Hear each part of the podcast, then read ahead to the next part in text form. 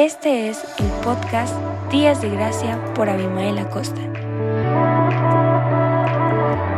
Hola, ¿qué tal? ¿Cómo están? Muy buenos días, excelente, excelente mañana. Hoy, 14 de febrero, les mandamos un fuerte abrazo a todos nuestros amigos, a todos los que escuchan este podcast Días de Gracia. Pásala muy bien, disfruta este día maravilloso con las personas que están a tu alrededor, si es con tu familia, con tus amigos, con tu esposo, tu esposa.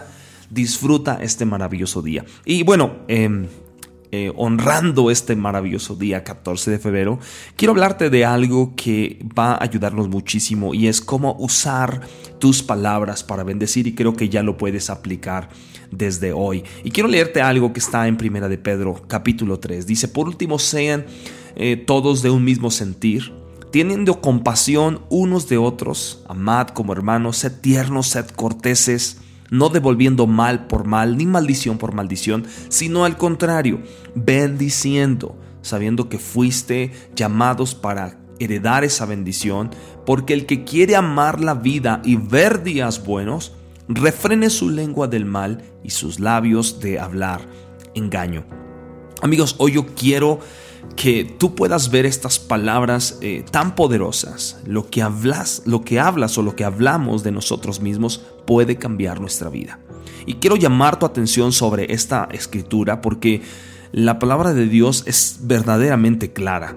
Si deseas amar la vida y ver días buenos, si deseas realmente disfrutar en esta tierra una estadía, una estancia maravillosa, todo lo que tienes que hacer es refrenar tu lengua de hablar mal. Y la verdad es que suena bastante simple, pero de hecho puedes afirmar que es demasiado simple, pero ¿cuántos de nosotros creemos verdaderamente que nuestra lengua ejerce tanta influencia y poder sobre nuestro futuro o incluso sobre nuestra vida cotidiana o más allá? ¿Cuántos realmente estamos conscientes de que nuestra lengua nos puede llevar o puede ser una, un catalizador para cambiar nuestra vida en este tiempo?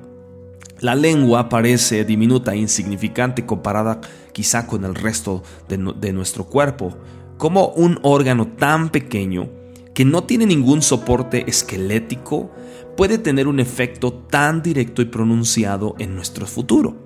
Sin embargo, la Biblia nos recuerda que no despreciemos la lengua simplemente porque es pequeña.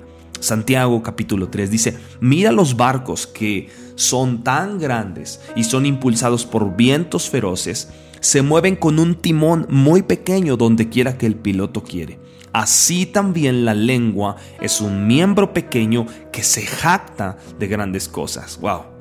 Y en el libro de Proverbios, Salomón declara, dice, la muerte y la vida están en el poder de la lengua.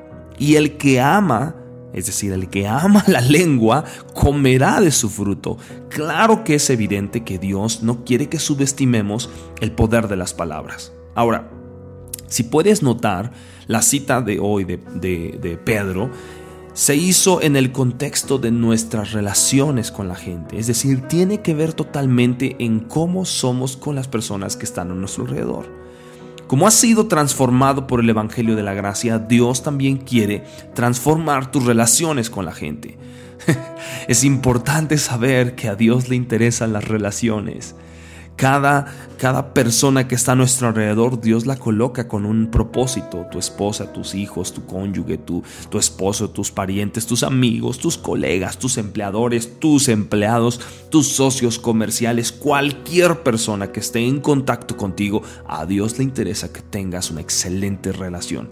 Y creo que las personas que han sido tocadas por la gracia de Dios, es decir, aquellos que hemos recibido el favor de Cristo en nuestras vidas, deben ser portadores del espíritu de humildad y bondad. Es decir, no somos personas que devolvemos mal por mal, maldición por maldición.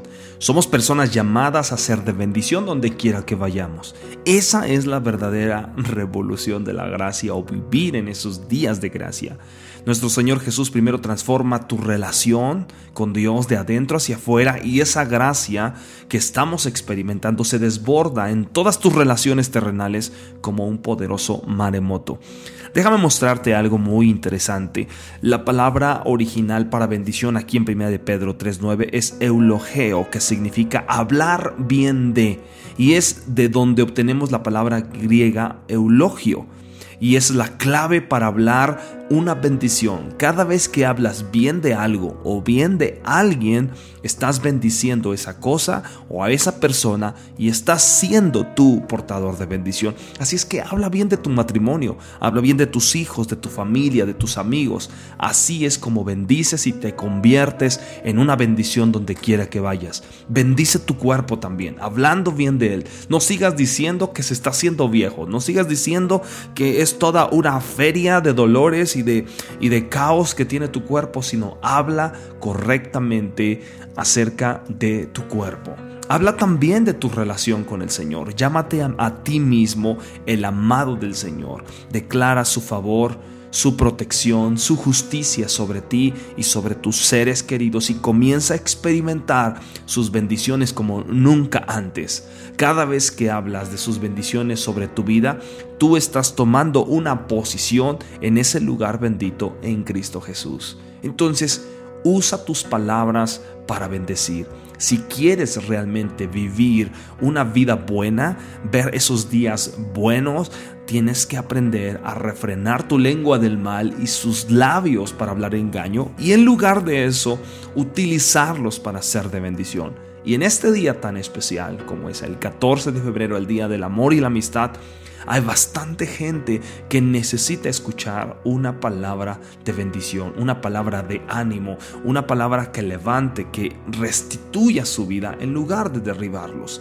Tú te conviertes en una palabra, en una persona portadora de palabras de bendición el día de hoy. Te mando un fuerte abrazo, bendigo tu vida, que Dios siga llenándote de favor, de gracia, de misericordia en este día maravilloso y haz lo mismo con otros. Nos vemos en el siguiente episodio de este podcast Días de Gracia. Yo soy su amigo Abimael Acosta y excelente día.